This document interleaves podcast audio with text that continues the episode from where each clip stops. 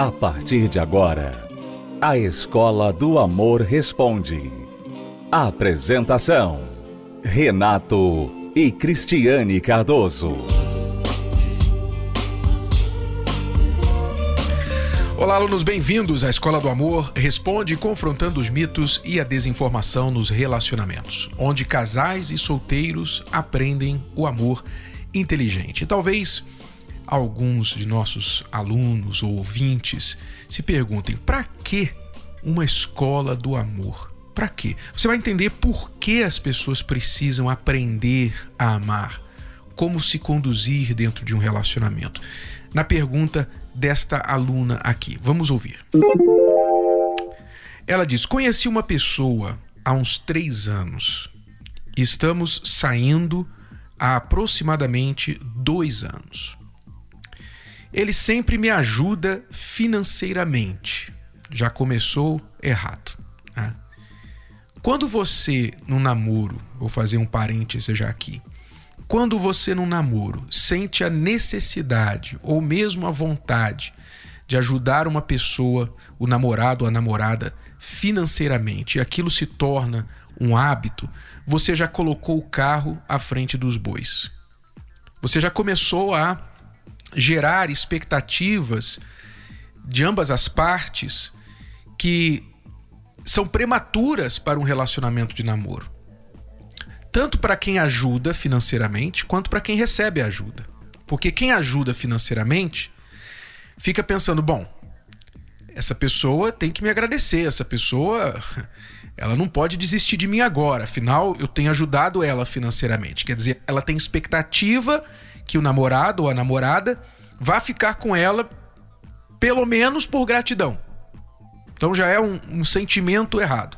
E também da pessoa que recebe a ajuda, pelos mesmos motivos. Às vezes a pessoa fica no relacionamento porque aquele relacionamento está sendo conveniente está sendo útil. Bom, deixa eu ficar aqui porque ele está pagando a minha faculdade, ele está me ajudando com as minhas dívidas, com as minhas contas e tal. Então a pessoa ela pode até se sentir acomodada num relacionamento que não é bom em outras áreas, mas é bom economicamente. Então, essa questão financeira tem que ser deixada para o casamento ou bem próximo da data de casamento, quando aí vocês estão preparando, né? Vocês já noivaram, estão preparando para se casar, aí sim, vocês estão construindo, se preparando para construir uma vida juntos. Mas no namoro é furada. Bom, ela continua dizendo: ele diz que gosta de mim. Já nos separamos três vezes. Quer dizer, dois anos, três separações. E na última, ele fez me sentir humilhada disse que estava cansado de mim e sumiu. Depois de três meses, me procurou e eu aceitei de volta como se nada tivesse acontecido. Você está entendendo por que, que as pessoas precisam de uma escola do amor? Quer dizer, o camarada some do mapa, humilha, desaparece três meses e ela aceita de volta como se nada tivesse acontecido. Quer dizer, ele poderia, pelo que ela sabe, né? Ele poderia ter ficado três meses aí é, se alugando de atirador profissional, né? matando pessoas, pelo que ela sabe, porque ela nem sequer se interessou em perguntar o que aconteceu naqueles três meses. Ela segue. Temos um bom relacionamento. Me desculpe a risada. Me desculpe a risada. É, aluna, desculpe, você deve estar ouvindo. Eu peço desculpas. A risada não é não é porque eu estou querendo te humilhar, ou... é porque a situação é trágica. É trágica e cômica ao mesmo tempo. Como você descreve o que você acabou de descrever e ainda vão vir coisas piores por aí e diz que tem um relacionamento bom? O seu nível de bom está muito baixo. O seu referencial do que é um bom relacionamento é péssimo. Porque isso não é um bom relacionamento. Três separações, desaparece, depois aparece. Isso não é um bom relacionamento, aluna. E ela continua. Olha só o bom relacionamento que ela descreve. Continua descrevendo. Ele é um chato e arrogante. Isso é porque é bom. Quase sempre não concordamos com algo, mas ele sempre faz as minhas vontades. É aí que está. Você fica focando nisso. Ele sempre faz as minhas vontades, porém eu percebo que ele tem medo de que os filhos dele fiquem sabendo sobre nós. Quando eu ligo e ele está com a filha, ele desliga. E somente depois de alguns minutos ele retorna a ligação. Quando vamos até a casa dele, eu vejo que ele tem medo de um dos filhos chegarem e ver que eu estou lá. Ele é separado e sempre sai sozinho com os parentes dele e viaja sozinho. Já demonstrei que gostaria de viajar com ele, mas ele diz que gosta de viajar sozinho. Já até pedi para ele me levar a missa que ele frequenta, mas ele disse: Não, eu gosto de ir sozinho. Mesmo quando eu era casado, eu ia só. A mulher ia para um lado e eu ia para outro. Sou assim. E eu acho estranho esse comportamento, ela diz. Por favor, me ajudem. a única coisa certa que você falou aqui, né? É um pouco razoável do que você falou aqui, é que você acha estranho esse comportamento. Realmente. Está para lá de estranho. Né? Dois anos nessa relação, de repente ele desaparece, de repente ele não liga, ele não participa você de nenhuma parte da vida dele.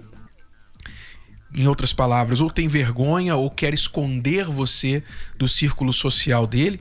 Na verdade, ele não quer que você esteja nem diante de Deus, porque supostamente ele vai para missa e não quer te levar. Se, se ele vai lá porque ele acha que Deus vai ajudá-lo, ele não quer que Deus te ajude. então, aluna, você quer ajuda?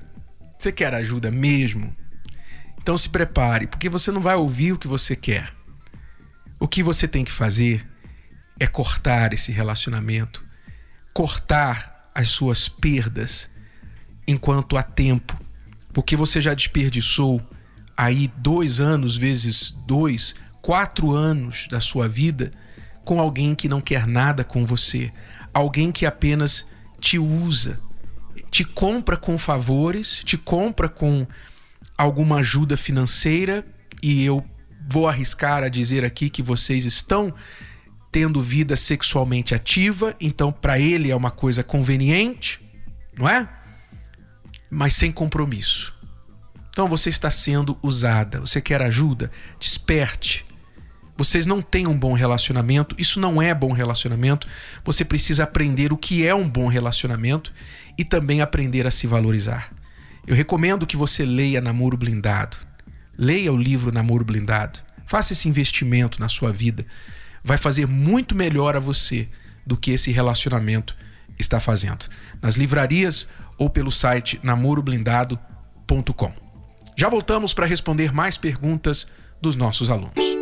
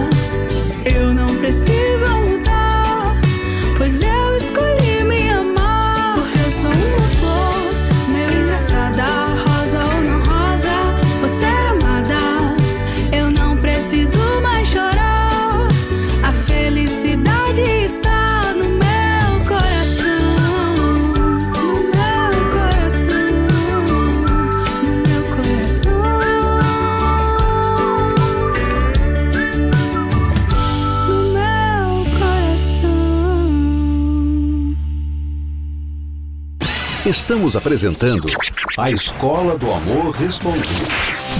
A Escola do Amor Responde está aqui para tirar suas dúvidas sobre relacionamento, vida de casado, solteiro, namorado, noivado, enrolado, você que está aí sem conseguir nenhum sucesso na sua vida amorosa ou simplesmente num buraco que você não consegue sair. Você quer a nossa dica, a nossa ajuda, nosso conselho direto e reto? Então, entre em contato através do site escola do amor responde.com. Quando você entrar no site, você encontrará ali um lugar para você enviar a sua pergunta através do formulário no próprio site ou o WhatsApp do programa. Vamos agora responder a próxima pergunta. Preciso de uma ajuda de orientação. Entre casamento e namoro já duram 21 anos.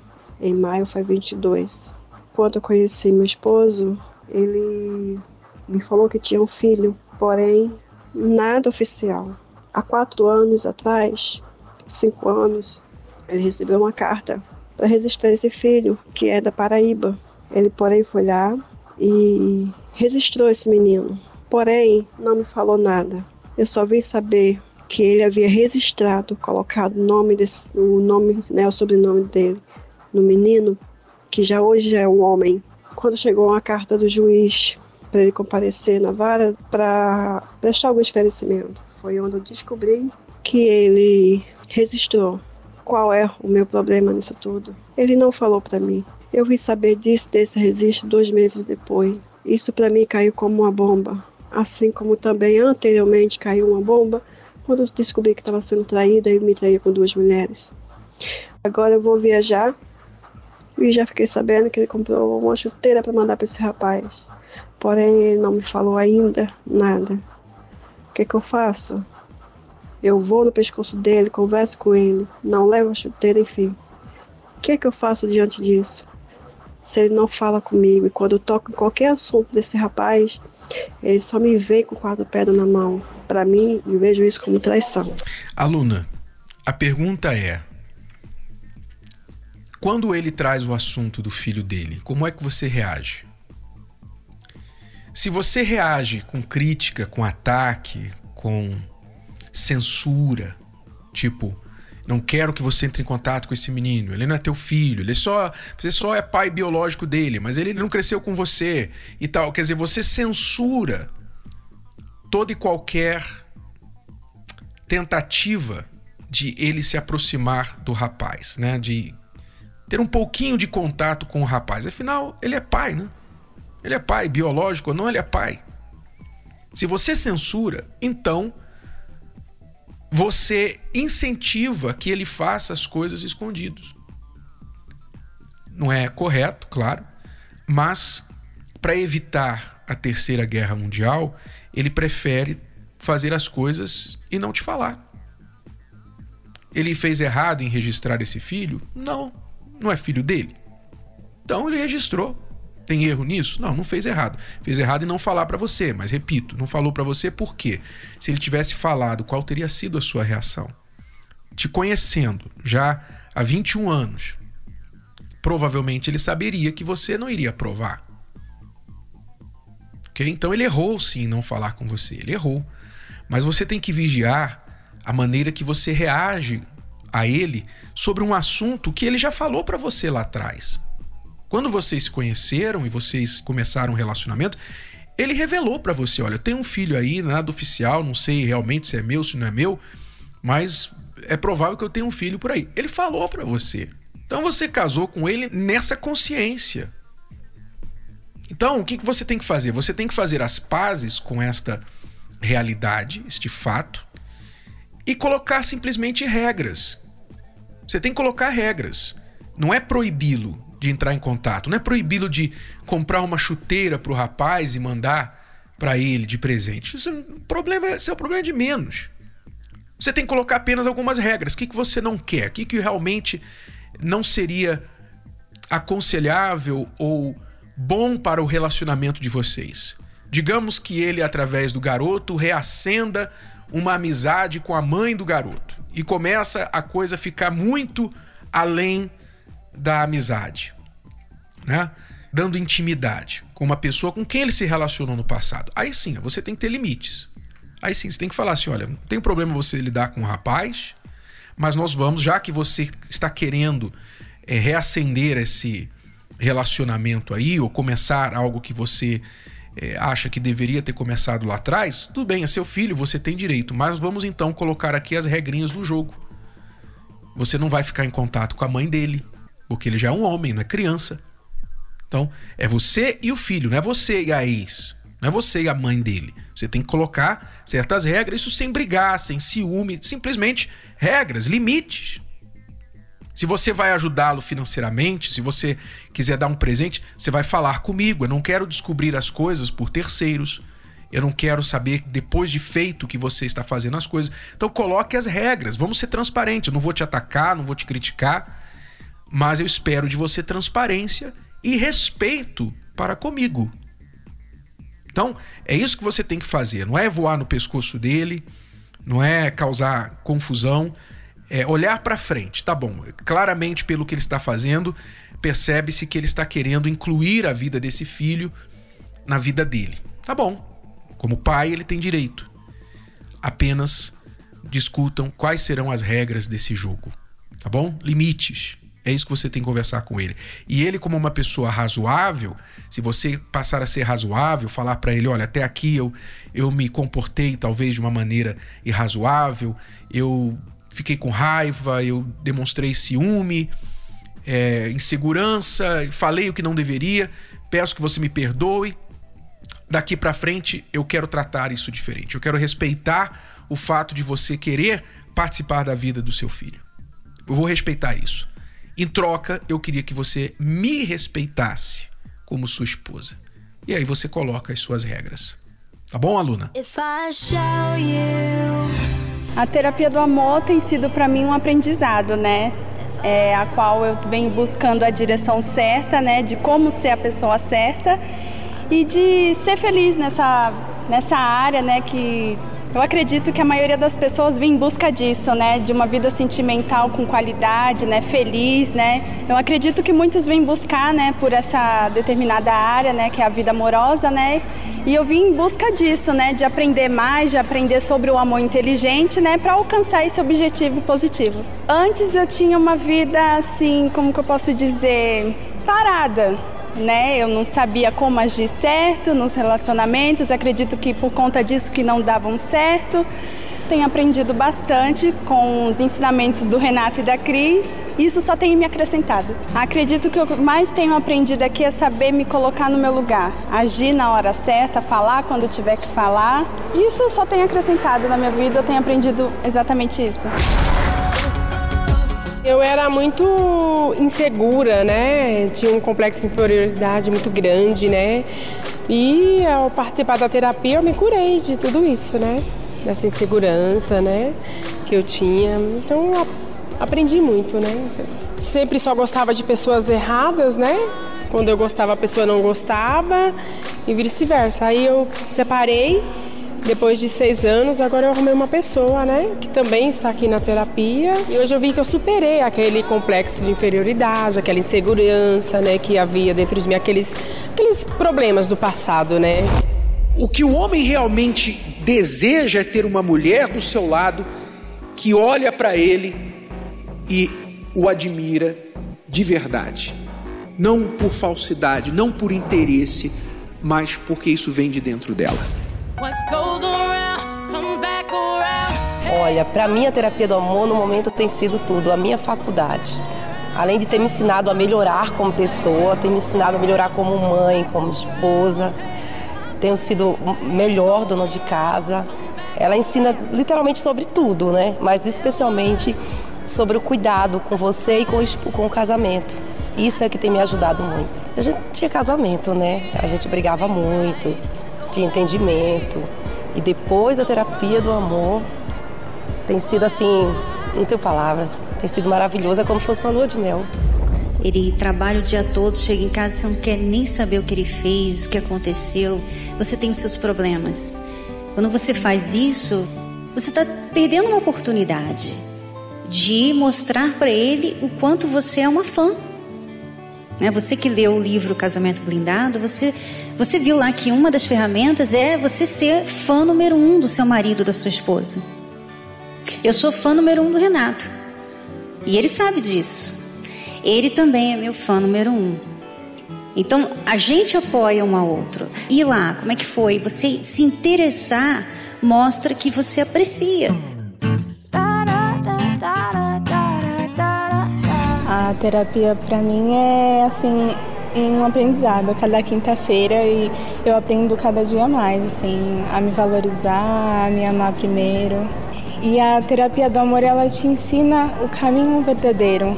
É você realmente se respeitar, se amar em primeiro lugar. Antes eu estava namorando há um ano.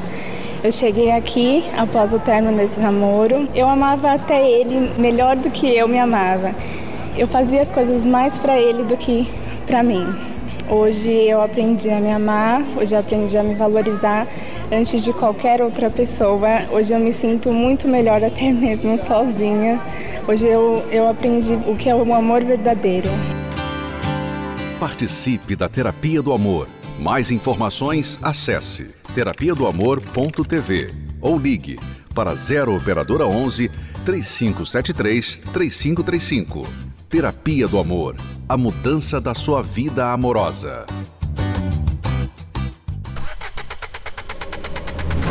Um automóvel sem combustível não anda. Sem manutenção, uma hora para. Um celular, por mais novo que seja, com uma memória sobrecarregada, sem excluir os excessos, ele vai travar. Uma planta que não é regada, cuidada, ela começa a perder a vida, a força e uma hora ela morre. E o que dizer do casamento? Assim como os exemplos citados, o casamento precisa de combustível, de manutenção, de um cuidado especial. O grande erro da maioria dos casais é que eles deixam a vida amorosa de lado. De lado. É tanta correria, tanta preocupação no dia a dia e a pessoa amada é esquecida. Por que pensar que o casamento irá viver sem manutenção? Pensando em todos os casais, a Terapia do Amor reservou todo o mês de maio para ajudar o seu casamento. Serão quatro quintas-feiras exclusivamente dedicadas a ensinamentos, dicas e total atenção para a sua vida amorosa. Dias 5, 12, 19 e fechando com chave de ouro no dia 26 de maio, no grande dia da celebração dos casamentos e renovação dos votos no Templo de Salomão. Entrada, estacionamento e creches gratuitos. Avenida Celso Garcia, 605, Brás, no Templo de Salomão. Mais informações acesse terapia do amor.tv. Terapia do amor.tv. É, começa nesta quinta-feira o mês dos casais, o maio dos casais. Serão quatro quintas-feiras que nós, Cristiane e eu, estaremos ensinando os casais a fazer a manutenção do casamento. Casamento é uma coisa viva.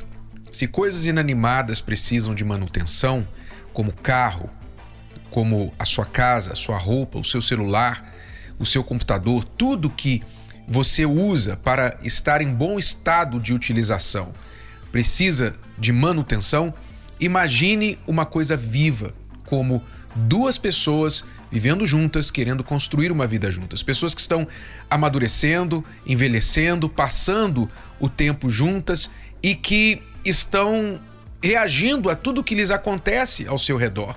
Se vocês não prestarem atenção e cuidar do casamento, o casamento vai chegar um momento que não vai existir mais.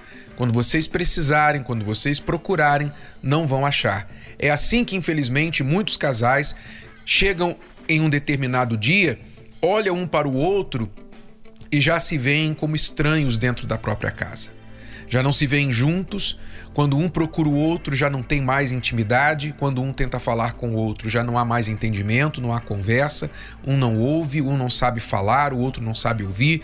Por quê? Porque eles negligenciaram, eles descuidaram tanto do casamento que ficou como um carro que não troca o óleo nunca. Chega uma hora que o motor vai fundir. E quando o motor fundir, meu caro, a troca do motor vai ser cara. Mas pelo menos no carro dá para trocar o motor. Às vezes no casamento não dá para trocar. você pode trocar até de pessoa, mas você não aprendeu nada e vai repetir os erros no próximo relacionamento. Então, para evitar essa dor de cabeça, tire um mês do ano, que na verdade não é um mês. Vamos, vamos ser sinceros aqui, vamos ser mais precisos. Serão quatro quintas-feiras. Não serão quatro dias, serão quatro quintas-feiras, duas horas por quinta-feira, oito horas total no mês. Não chega nem a metade de um dia. Vocês vão tirar oito horas de um mês, quatro quintas-feiras, para olhar mais de perto para o seu casamento. Nós vamos ajudar vocês a fazerem isso. O que olhar, o que fazer para que a manutenção do casamento seja feita e vocês que estão bem continuem assim, vocês que estão mais ou menos melhorem, mudem e vocês que estão pessimamente mal venham resolver o problema do casamento. Começa nesta quinta-feira, 5 de maio, às 8 horas da noite. Cristiane e eu esperamos por você aqui no Templo de Salomão. Se você nos ouve em outros estados, isso vai acontecer em todo o Brasil. Aí perto de você tem uma localidade da Terapia do Amor onde esta palestra também vai acontecer. Fale com seu cônjuge e compareçam aí na sua localidade. Mais informações pelo site universal.org/casais e também terapia do amor.tv para os endereços mais próximos. universal.org/casais e terapia do amor.tv para o endereço da terapia do amor mais próximo a você. Bom, alunos, é tudo por hoje. Voltamos amanhã neste horário, nesta emissora, com mais Escola do Amor Responde para você. Acesse o nosso site escola do amor responde.com para mais informações sobre este programa e as nossas palestras. Até a próxima. Tchau, tchau. Você pode ouvir novamente e baixar esse episódio da Escola do Amor Responde no app Podcasts da Apple Store e também pelo Spotify e Deezer.